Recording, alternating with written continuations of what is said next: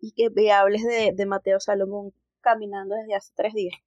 No, no, no, no. Él, todo el mundo andaba preocupado porque no caminaba. Y yo digo, o sea, es un chamo prematuro, denle en chance. Todo lo de él es a su tiempo. Claro. todo el mundo estaba estresado. Un día quiso caminar, se paró y caminó. Me mandan ese video, literal, fue el miércoles a las 6 de la tarde. Calcula 70 mil videos. Normal. El sábado me mandan un mensaje, no, el jueves me mandan un video, Mateo en la calle siguiendo a mi mamá solo. El viernes, peor aún, corriendo por toda la guardería con una mano arriba para mantener equilibrio.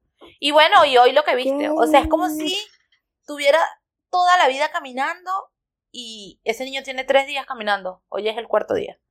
Es demasiado increíble. Es increíble, increíble, increíble. Yo digo que la experiencia de tener hijos debe ser una cosa loca.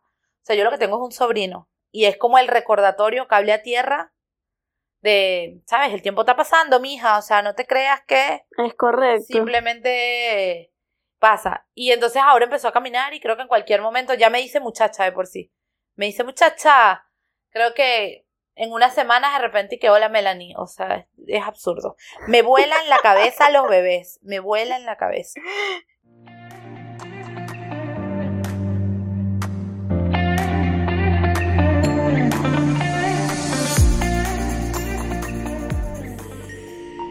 Encontrándonos Podcast, el podcast semanal que siempre querrás escuchar. Bueno, hola, ¿cómo están todos? ¿Cómo van? Espero no nos hayan extrañado mucho. Por aquí andamos activas. Eh, de antemano les digo, quiero hacer de conocimiento público que tengo tos. El conocimiento público es por si alguna cosa extraña suena por ahí, soy yo. Eh, ya la verdad estoy en una etapa mejor de la tos, pero yo creo que, no sé, desde que era joven no me daba algo así cambios de clima, cariño. Estos cuerpos tropicales, si algo he entendido, es que existen los cuerpos tropicales. Y no tienen que ver con color de piel, no tienen que ver, o sea, existen cuerpos tropicales porque vienen del trópico, es todo complejo. Entonces, el poder de las palabras. Volviendo a esto de nuestro tema. Oye, bastante interesante el tema. Mm, interesante. Aceptar que mi cuerpo es un cuerpo del trópico y que necesita abrigarse porque está haciendo frío. Esta reflexión a quien le tenga que llegar. Ese cuento que le decían sus abuelitas de cúranse la garganta, es real. Existe, es real. cúranse las gargantas. Así que bueno, nada, me alegra que podamos hablar un ratito eh, por aquí de nuevo. Eh, eh, la idea hoy es que volvamos como si nada sucedió. ¿Y qué sucedió? Que la semana pasada no salimos, ya saben, estamos enfermas, ah, ¿qué le vamos a hacer? Pero hoy venimos con todo. Con un tema que en lo particular me gusta mucho, que en las sesiones de terapia se trata un montón que a forma personal también ha implicado un reto de aquí al cielo. De hecho, hoy creo que les voy a echar tantas anécdotas que se van a sentir felices. Porque creo que ha sido uno de los temas que a nivel personal me ha tocado mucho, mucho trabajar. Y creo que hoy es mucho más bonito. O sea, hoy tengo la capacidad de, de decirme cosas distintas en función de cuánto he trabajado esto. El tema de hoy es el diálogo interno, ese diálogo que nos compone, que, que nos, eh, que nos ha formado como seres humanos, que nos acompaña. Cuando estaba haciendo como una estructura para esto eh, hoy, eso era lo que pensaba. Yo decía, ¿qué más nos acompaña? Obviamente nosotros mismos. Y básicamente el diálogo interno es eso, nosotros con nosotros mismos. Entonces creo que está bien interesante. Tal cual. Em, abordarlo me va a ayudar un montón eh, a adelantar. Yo siempre digo que lo, lo, lo, lo, que grabamos aquí en el podcast tiene doble, eh, doble finalidad. Mucha gente se ayudan sus propios procesos a través de escucharnos, otros simplemente nos escuchan para escuchar los lindos chistes de Cari míos, pero lo más importante para mí es como muchos de los pacientes o muchas de las personas que atendemos eh, nos escuchan por aquí y quizás se abren algunas dudas o comienzan a trabajar de forma más cercana a su propio proceso y bueno, siento que que es beneficioso por donde lo veamos. Así que bueno, gracias a todos los que están por aquí. Por cierto, acá en Psico encuentro una publicación, no sé si la viste, que decía como que teníamos varios sitios para encontrarnos y la mayoría de la gente y que bueno, el podcast es mi favorito. Es decir, Cari. Ay, sí ganó. Yo vi el post, el post, que no, los resultados. No importa cuánto esfuerzo hagamos en todos los días publicar en Psico Encuentro las historias, solo quieren escucharnos. No sé si pelearé por eso, pero es así. Entonces, nada, agradecerles eso, em, esperando que el tema de hoy sea eh, nada, que, que, los ayude a ver qué resuenen ustedes eh, y eso que resuena lo puedan trabajar, lo podamos conversar o lo que sea. El tema de hoy es diálogo interno, como ya les dije, me gusta, eh, es un tema cercano para mí, así que creo que pueden salir cosas bien interesantes. Y antes de, comenzar, me gustaría, justamente hablando de todo esto de, la relevancia de trabajar el diálogo interno, es que en el momento en que ya decidan ir a terapia o si están aquí ya en terapia, este, recordar cuántas veces va a suceder esto en terapia. Sí, tienes que trabajarlo en diálogo interno, porque allí muchas de las cosas es donde pueden cobrar un poco más de forma de todo lo que se trabaja, porque en algún momento se lo dijimos y, y lo traigo ahorita a colación, que el trabajo de la salud mental es algo diario, ¿no? Y como lo dijo Melanie, eh, nuestra primera compañía somos nosotros. Y si nuestro diálogo interno está un poco caótico, las cosas con nosotros mismos van a estar un poco caóticas. Entonces la relevancia de hablar este tema va por allí. Así que bueno, bienvenidas y bienvenidos para que hablemos hoy sobre este tema que de verdad es demasiado cautivador y verlo como desde ese punto, desde ese punto, es como también comprender tanto que se habla de la comunicación y de la importancia que tiene en la relación con el otro, pero muchas veces no se habla de la importancia que tiene también de la relación con nosotros mismos, esto de la comunicación y de cómo nos hablamos. Sí, creo que es eh, bien interesante partir de ahí, porque afuera nos pueden decir como, dale, no sé, comenzamos por, eh, qué increíble cabello tienes, qué bello ese cabello. Y lo único que va a hacer que yo realmente me crea ese cuento y lo acepte es eso, si yo lo acepto realmente. ¿Y dónde nace esa capacidad de aceptación? En cómo yo me lo repito. Entonces, si la respuesta inmediata, y aquí viene mi primer problema fundamental, y creo que muchos de mis pacientes que escuchen eso van a saber que es así, Cari, eh, a mí me cuesta mucho recibir cumplidos, mucho, pero horrible. Terrible, me cuesta terrible. Entonces, si alguien me dice que cabello tan lindo, yo digo en mi cabeza, ay, será para él, no se ha dado cuenta el frizz que tengo, ta, ta, ta, ta, ta, ta. Listo, eso que está afuera se anuló. Porque lo que realmente tiene validez es esa vocecita que me acompaña, que, que es lo que me hace como dar una vuelta de reafirmar lo que estoy pensando y ponerlo como más tangiblemente para mí. Entonces, la importancia de saber cómo me estoy hablando, de cómo, de cómo estoy haciendo referencia a mí y nada, eh, de si cuento o no cuento conmigo. Yo creo que no hay persona más capaz de ponernos el pie que nosotros mismos. Entonces creo que esto va a ser un tema interesante Totalmente. el, el ir dándonos cuenta de, primero, a dónde vamos con esto del diálogo interno, em, si tiene que ver con alucinaciones de gente que me habla o tiene que ver con una voz real. Creo que hay que hacer esa eh, distinción, Karina por favor. Es importante. y sobre todo la importancia de saber que esto es que nos acompaña y hace como real nuestra compañía. Entonces, eh, creo que podemos comenzar por eso, saber que el diálogo interno no, no es una voz que nos habla. Em, de hecho, hay el lenguaje interno lo definen muchos, muchos eh, psicólogos duros desde Piaget para y hablan de que es esa vocecita que hacemos cuando leemos, por ejemplo. Esa vocecita que eh, reafirma cómo eh, antes de dar la respuesta fuera, puedo dármela a mí misma, ¿sí? No tiene que ver con alucinaciones, señores. Si quieren otro episodio del podcast hablamos de eso. Hoy tiene que hablar solo con ese, que ver, perdón, solo con ese lenguaje que me ayuda a interpretar lo exterior en mi interior.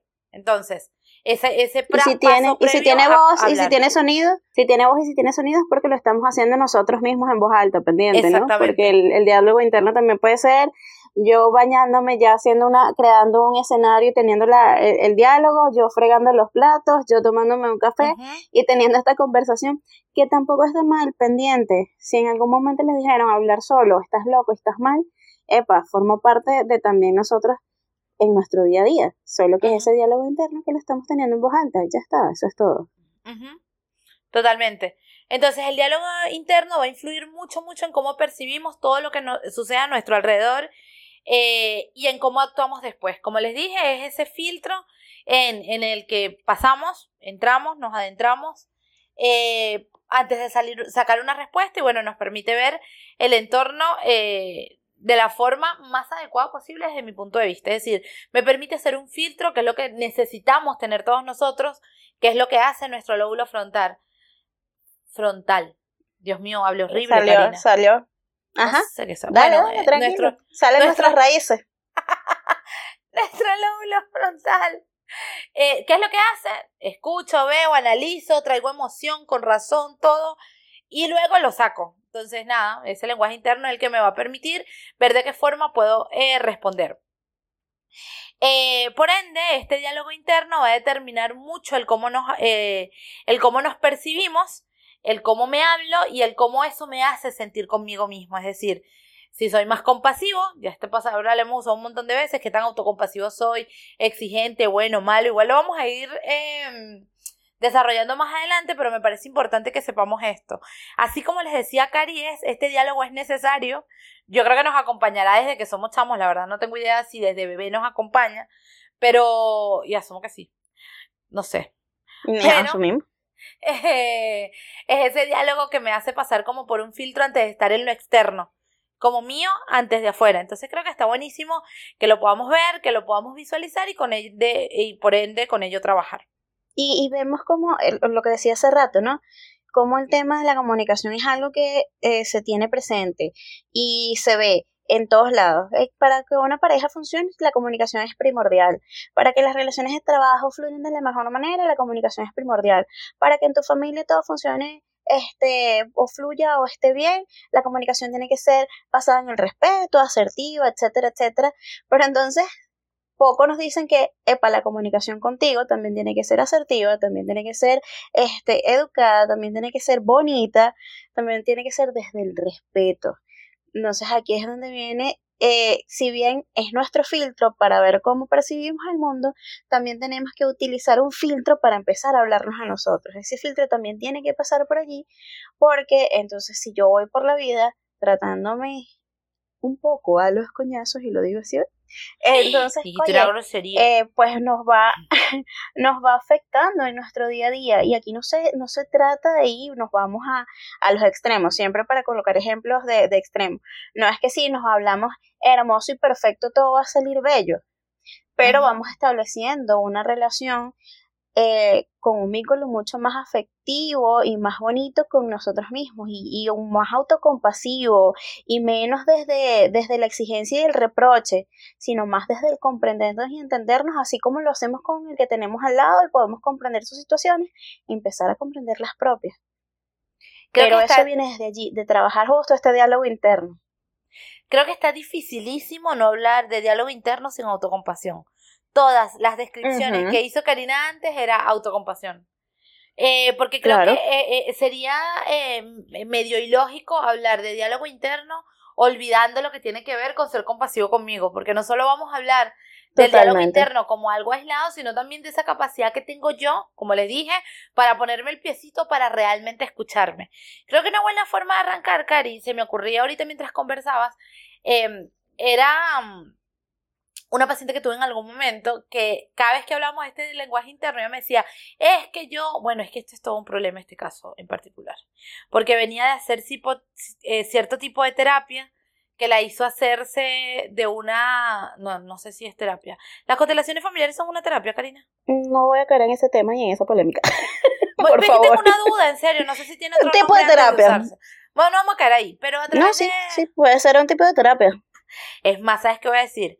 A través de hacer esa pseudoterapia, eh, se ganó una creencia. Ya, canceladas.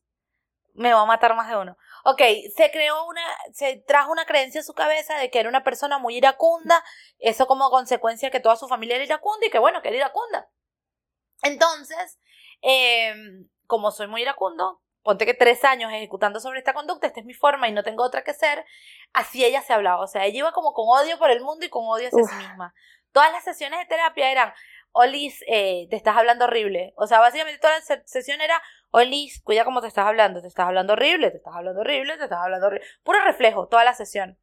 Eh, y ella siempre me decía, siento que no avanzo y tal, porque siempre me dices lo mismo, Melanie. Un día se estaba cepillando los dientes. Se le cayó el cepillo de dientes. De verdad que esa sesión fue tan significativa. Fue un... Muchos corazones seguramente por mis ojos se veían, aunque no las puedas manifestar en terapia. Se le cayó el cepillo de dientes al piso y empezó a gritarse, qué estúpida, tonta, gafa, ta, ta, ta, ta, ta, ta, soy, ¿por qué eres así? ¿Por qué se te tuvo que caer, ta, ta, ta, ta? Y de repente hizo el insight de qué es esto, ¿por qué me estoy hablando así? Simplemente se me cayó el cepillo de dientes. Entonces, pudo darse cuenta a qué carrizo hablábamos y teníamos meses hablando de, en relación al cómo se trataba. Y a partir de ahí, como que todo su proceso comenzó a cambiar. O sea, comenzó a cuidar mucho él cómo hablaba, qué se decía, cómo, cómo, cómo se decía. Fue súper interesante su proceso de eh, destildarse, soltar eh, una creencia que alimentó durante tanto tiempo que creyó que era la única forma de ser. Entonces, bueno, a partir de ahí su lenguaje interno, este diálogo interno, se fue modificando tanto que para mí es súper poderoso. Por eso me parece que hoy es tan importante que entendamos que este lenguaje interno tiene la capacidad de llevarme hacia una visión, de ponerme esos lentes como más viendo el sol y todo, o unos lentes totalmente oscuros, y puede ser el día que sea afuera y yo no lo voy a poder ver.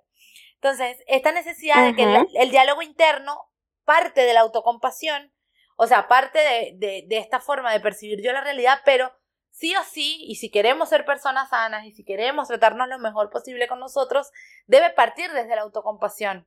Igual más adelante vamos a hablar un poquito de algunos tipos de diálogo interno de los cuales deberíamos huir, pero en líneas generales creo que si estamos conversando en este momento de esto es porque lo que buscamos es eso, que lo que sea que nos estemos diciéndolo, tratemos de decirlo lo más bonito posible.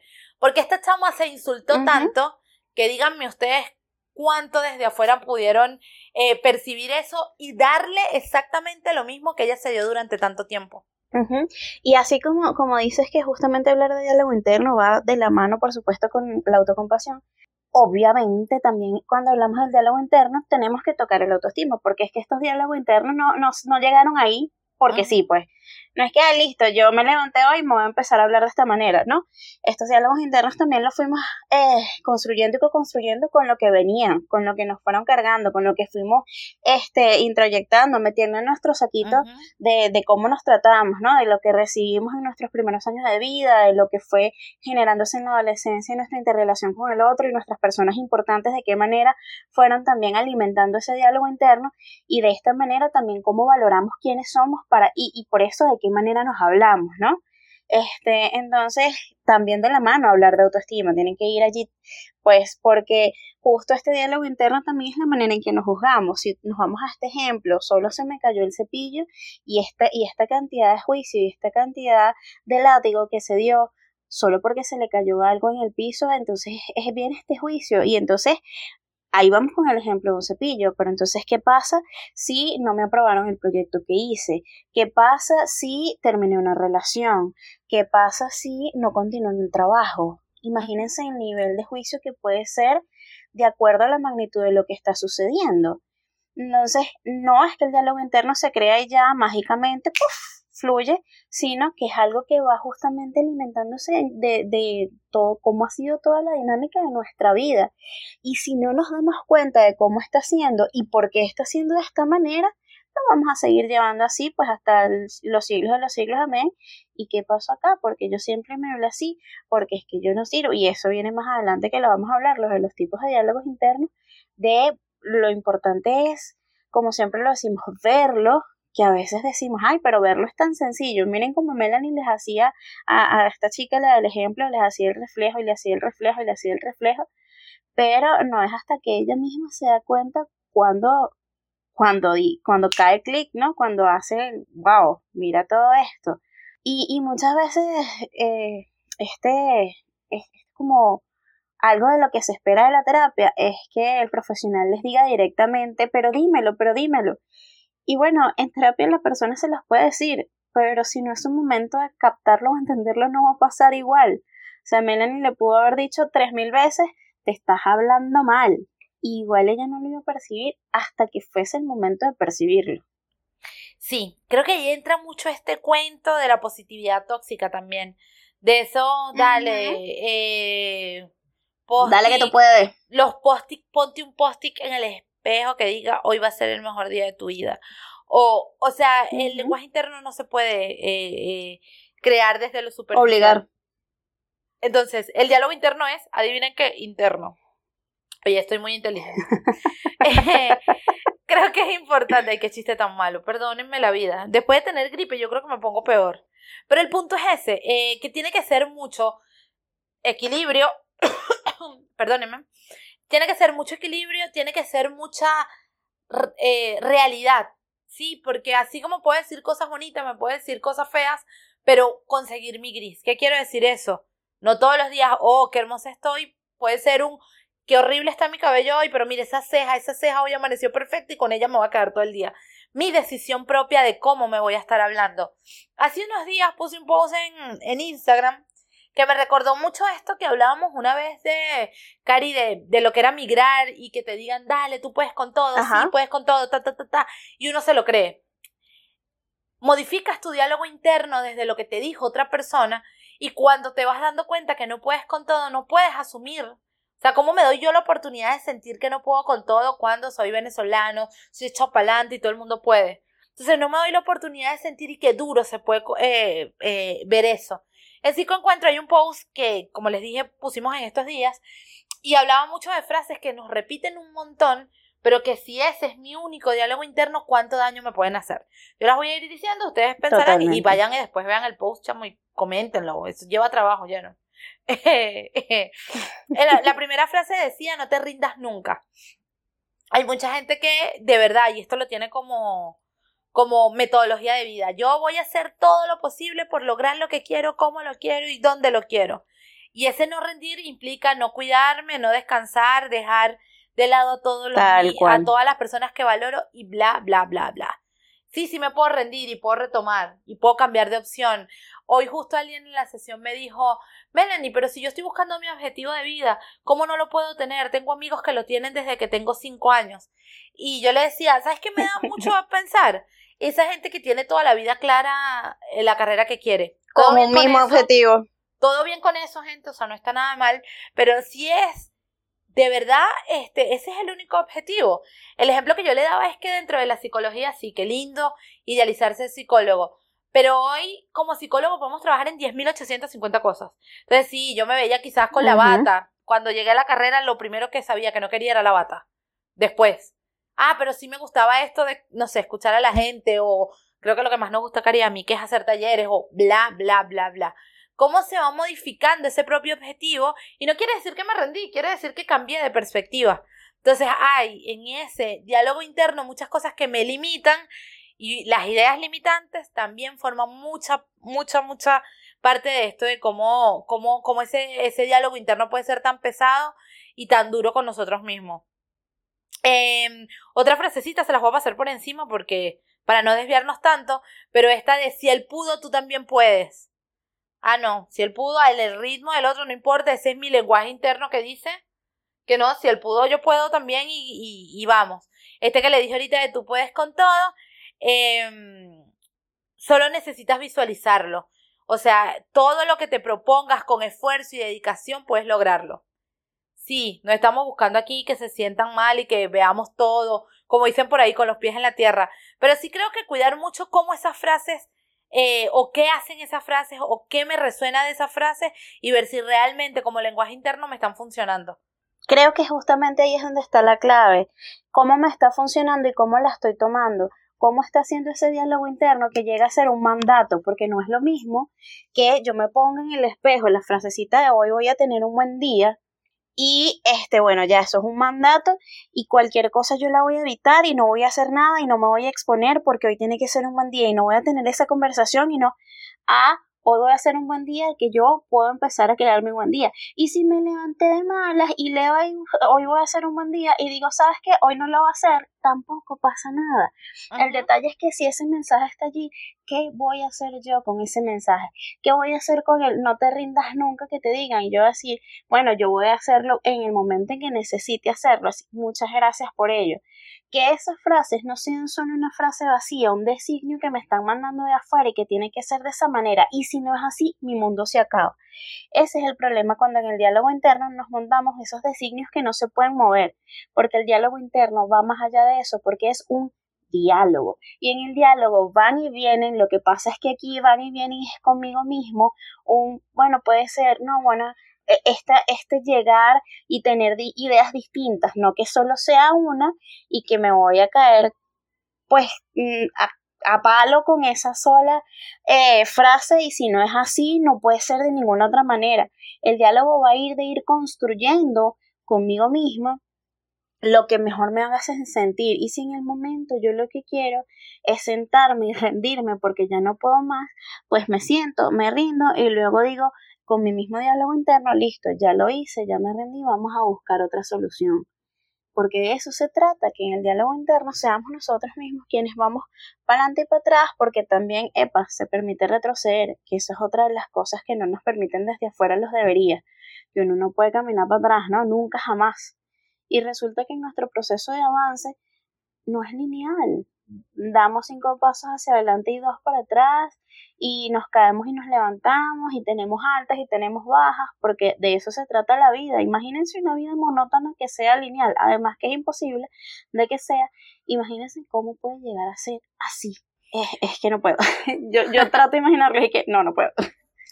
Sí, y creo que eh, hay algo que, que siempre, siempre converso y es esto de que el cerebro necesita que uno le hable en una dirección. E, ese diálogo interno que es tan ambiguo a veces, tan, tan incongruente, tan incoherente, tan va de un lado al otro, no me da direcciones eh, claras y necesarias. Entonces, si mi diálogo interno es tan ambiguo como lo que estoy haciendo con mi vida, imagínense dónde está mi cerebro aquí, para dónde voy y qué es lo que necesito. Em, creo que también el diálogo interno nos ayuda a eso, a tener mucho, a ser mucho más constante en lograr algo. Eh, vamos que tú puedes hoy y vamos a descansar y lo podemos seguir. Eh, al final, lo que decíamos al comienzo, como que nos tenemos es a nosotros mismos. Y si nosotros mismos no tenemos la capacidad de ver, observar y entender hacia dónde queremos ir, me cuesta pensar eh, cómo puede ser afuera. No hay que tener certeza de nada. Lo que sí creo es que hay que tener una idea. Las certezas son bastante complejas. El mundo que nos tocó vivir, señores, es como difícil tener una certeza de algo. Pero sí creo que puedo tener luces de hacia dónde quiero. Es decir, em, em, volviendo al ejemplo, quiero ser psicólogo. Eh, cuando comenzaste la carrera querías ser el psicólogo con bata. Avanzó la carrera y quería ser, no sé, el psicólogo en un escritorio. Y termina la carrera y quiere, terminas eh, queriendo, no sé, ser el hippie que se siente en una grama. Qué sé yo. Y todo eso no habla de que cambiaste de tu objetivo eh, externo. No, Karina, no estoy hablando de mi realidad, estamos hablando de otra cosa. Em, eh, te diste la oportunidad también de modificarlo y que ese diálogo sea bueno contigo. O sea, aquí estamos hablando de ese diálogo que me permite entender el mundo exterior y que nosotras dos les pedimos no sea tan duro con ustedes. Porque si es duro conmigo, vuelvo a qué más puedo tener afuera. O sea, si yo misma estoy peleando conmigo por mi cepillo de dientes, ¿qué más me va a esperar afuera? ¿De qué forma puedo recibir otra cosa si es lo que yo busco darme? Recuerdo que una de las cosas que trabajamos mucho en ese caso en particular eran las relaciones con los otros. Todos me odiaban, todos me trataban mal, todos hablaban a mis espaldas. Ta, ta, ta. Cuando empezó a cambiar su lenguaje interno, se comenzó a dar cuenta cuántas de esas, esas, esas situaciones no eran reales, que ahorita vamos a hablar de ese tipo de, de diálogo interno, o además de no ser reales, em, solo se manifestaban en relación a cómo ella se trataba. En el momento que su diálogo fue bueno, hola, se te cayó el, recógelo, compra otro, eh, busca otro y no pasa nada, sigamos el día. El día que ella empezó a hacer eso, también lo empezó a hacer con sus amistades, grupos que la rodeaban. O sea, todo se va modificando porque yo tengo certeza, eh, tengo más claro, perdón, lo que quiero para mi vida. Entonces, como que todo como siempre, es una suma de partes. Tal cual, algo, algo antes de que se me vaya, mientras decías eso, es importante que también identifiquen si ese diálogo interno es de ustedes. Y no es un diálogo interno que le pidieron prestado a alguien más. No, o sea, esto obviamente no es así, es un diálogo interno que este eh, fue su mamá diciéndole en algún momento no está sirviendo para nada. Eres muy flojo, eso se repite mucho. Fue Eres muy flojo. Eso, fue un profesor un profesor que en algún momento le dijo, eres un bruto y no vas a avanzar. Entonces, pendiente, que es una de las cosas más importantes, que en ese diálogo interno realmente están haciendo ustedes quienes tienen la batuta de ese diálogo interno, o es que se quedaron con los diálogos que les dijeron alguien, que les dijo algo, alguien más, perdón, y nada, se comieron ese diálogo, lo digirieron y se lo quedaron. Entonces, identifiquen cuál de ese diálogo no es suyo y bueno, chao, chao. Empiezan a construir un diálogo interno propio y que sea desde la autocompasión, que sea desde el comprenderse también.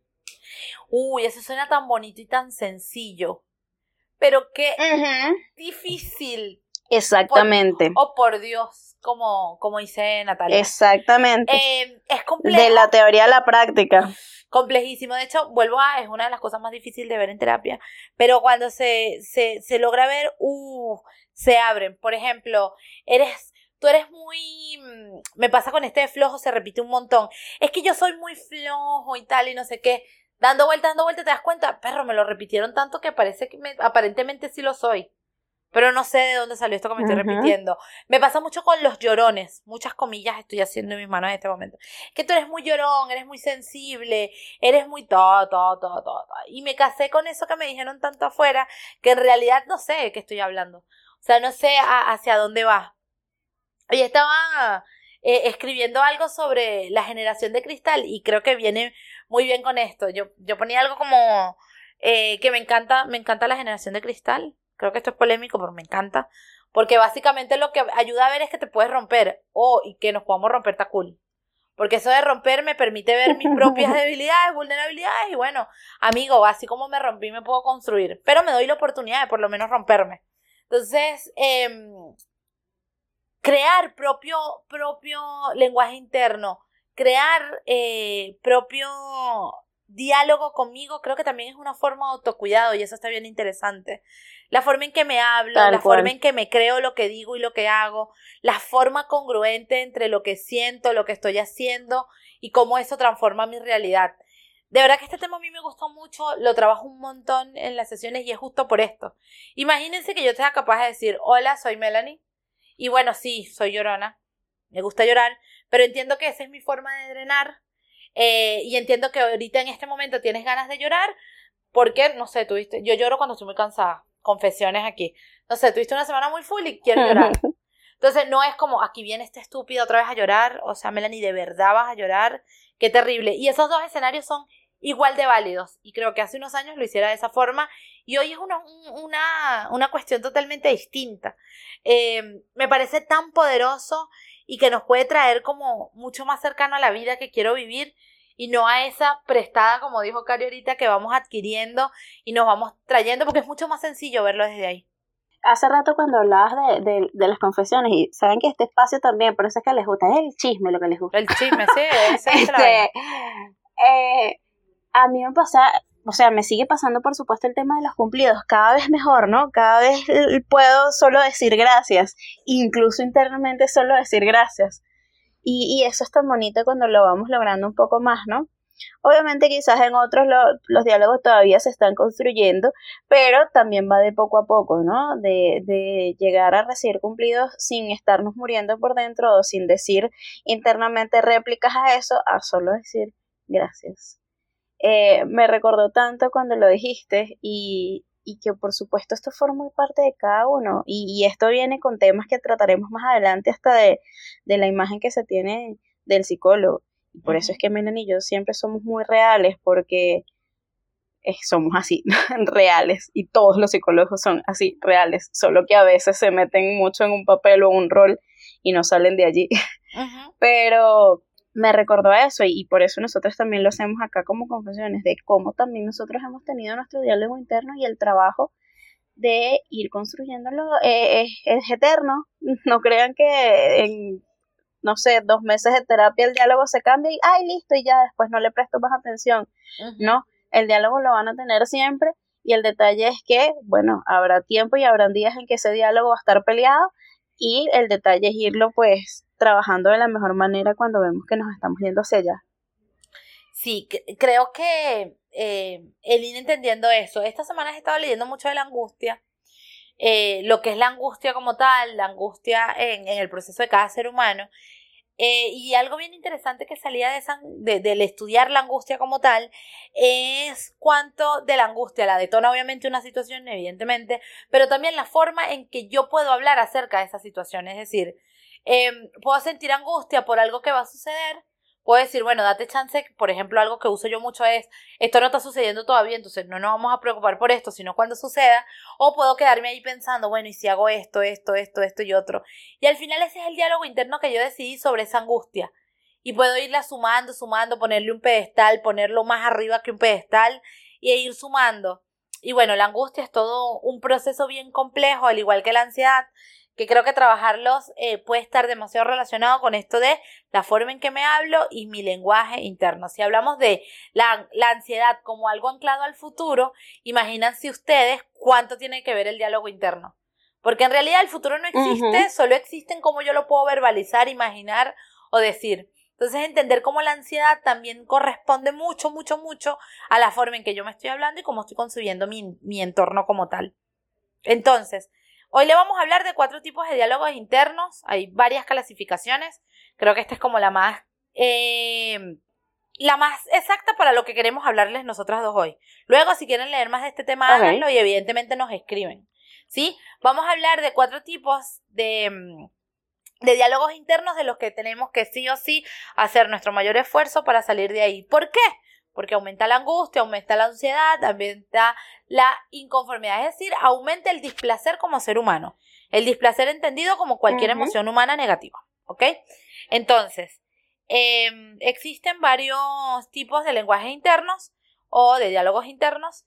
Eh, uno de ellos es el catastrófico. ¿Sí?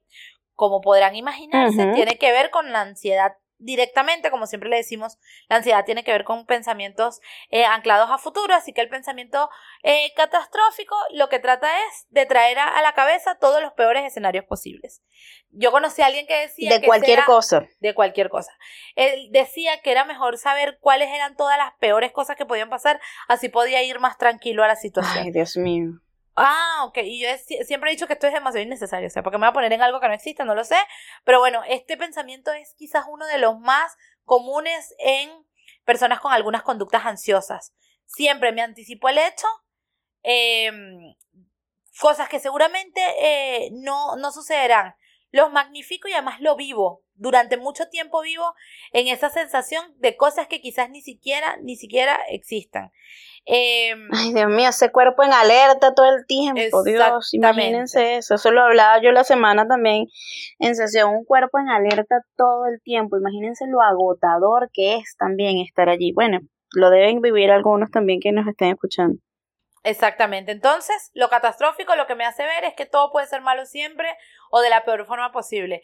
Eh, a veces cuidamos nuestras expectativas de no me voy a hacer este, expectativas porque seguro no va a pasar, no viene, ta, ta, ta, ta, ta, y entonces me pongo en una situación en la que ya estoy experimentando la, la sensación displacentera, aunque nunca llegue. Entonces, bueno, si hay algo de lo que deberíamos huir, creo fielmente que debe ser de eso.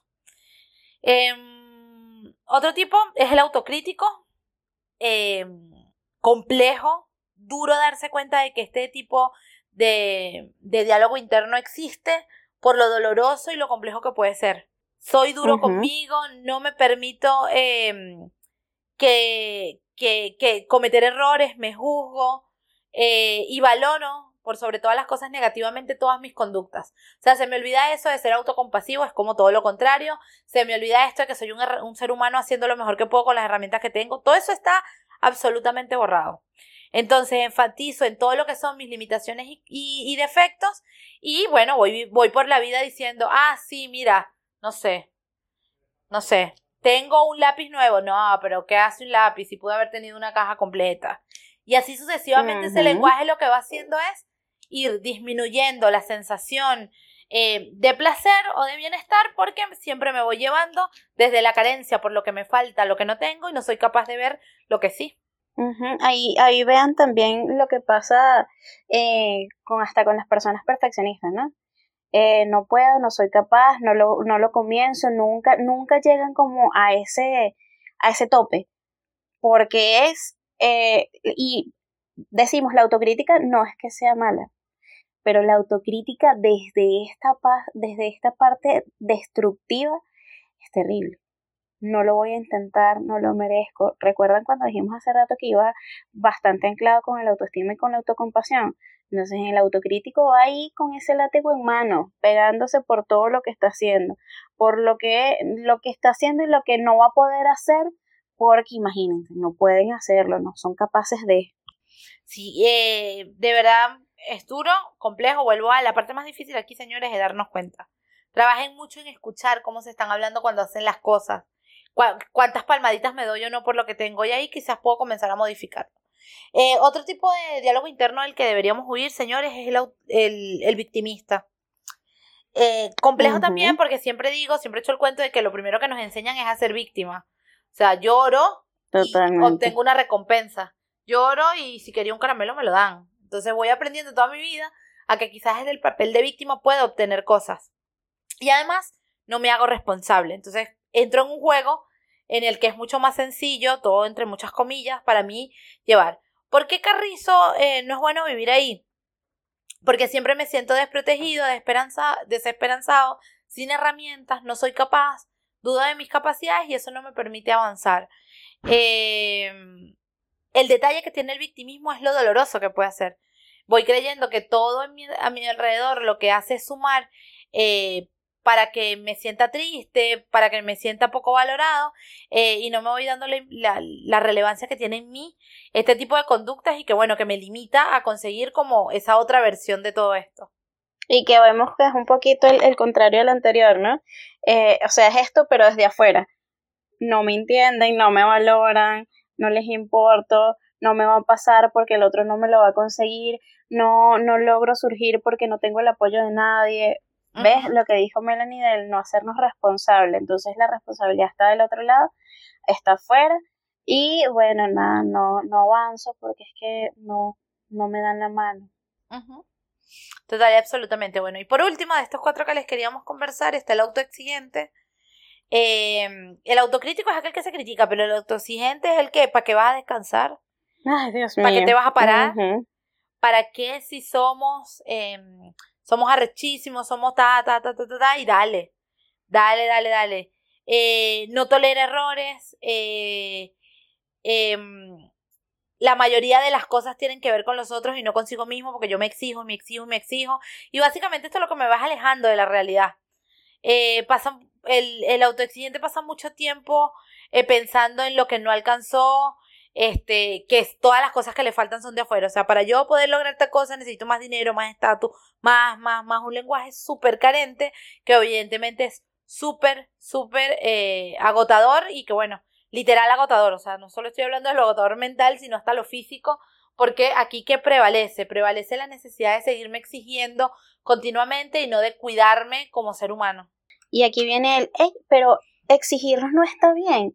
Si no me exijo cómo avanzo, pues, ok, yo me puedo pedir hacer cosas, pero cuando ya nos vamos, y siempre se los decimos, cuando ya nos vamos al extremo, cuando ya nos vamos a que va a ser desde la carencia y no reconocemos lo que sí estamos haciendo, es donde va en detrimento de, de mí, de mi bienestar, porque no es lo mismo que yo me autoexija que diga, oye, sí, es hora de que me levante de la cama, tengo que trabajar, ah, bueno, hay que pararse todos los días a las 3 de la mañana y si no lo hago, soy un incompetente porque no estoy logrando lo que se tiene que hacer y no estoy ganando eh, los, no sé, 3 mil dólares que yo dije que hoy, ya después del primer trimestre del, mes, del año, yo no los estoy ganando ¿Cómo puede ser posible? Estoy siendo una basofia ante lo que me estoy planteando. ¿Ven la diferencia entre yo, autoexigente, sí, eh, entre disciplinado un poco y autoexigente? El autoexigente nos vamos al extremo de... Sí, y yo creo que lo que pasa ahí, y sobre todo quizás como lo puedan medir, si necesitan medirlo, es a través del cuánto esa conducta me cuida. Cuando no me cuida es cuando, listo, ya se pasó el, el, el clip entre lo que necesito y lo que realmente estoy haciendo. Eh, creo que una buena distinción con esto del, del diálogo interno, como para ir dándole forma a todo lo que conversamos hoy, es esa capacidad que tengo de ver que el cómo hablo guarda, cuida o corresponde conmigo. Es decir, sí, me, soy durísimo conmigo porque yo quiero, no sé, tener la clase de inglés todos los días a las 8 de la noche.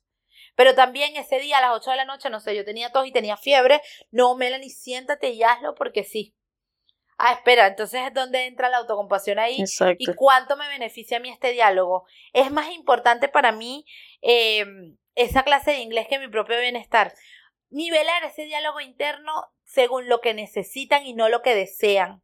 Y creo que esto siempre se lo repito, pero es que los deseos son algo como muy alejado de mí. Lo que necesito es eso que me permite vivir.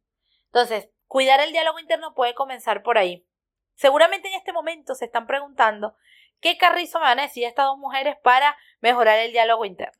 Y lo primero que le vamos a decir es vayan a terapia. Lo segundo, No, en serio, vayan a terapia. Es que es difícil.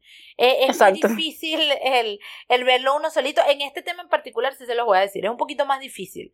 Sin embargo, igual le vamos a dar algunos tips, porque nosotros somos chéveres siempre, pero de verdad creo que es un proceso importante esto de eh, escucharme eh, de la forma más objetiva posible que se pueda y ver cómo esto está teniendo no implicaciones en mí. Entonces, eh, hay un ejercicio que yo le mando a mucha gente que tiene que ver con hacer como una alarma, Cari, cada cuatro horas, puede ser, cada cuatro o cinco horas durante el día, y literalmente pararte y ver qué estás haciendo y qué estás pensando. Como stop, y te paras y ves qué estás haciendo. Llamado a tierra. Sí, y surgen cosas bien interesantes. Justo estaba sentada pensando en que no me hice comida, por ejemplo. Entonces ahí puedes comenzar a pensar, Epi, ¿por qué no me hice comida? Y entonces, ¿cómo me estoy cuidando? ¿Y qué estoy priorizando? Y ta, ta, ta. Creo que está bueno que, que se puede comenzar a ver desde ahí.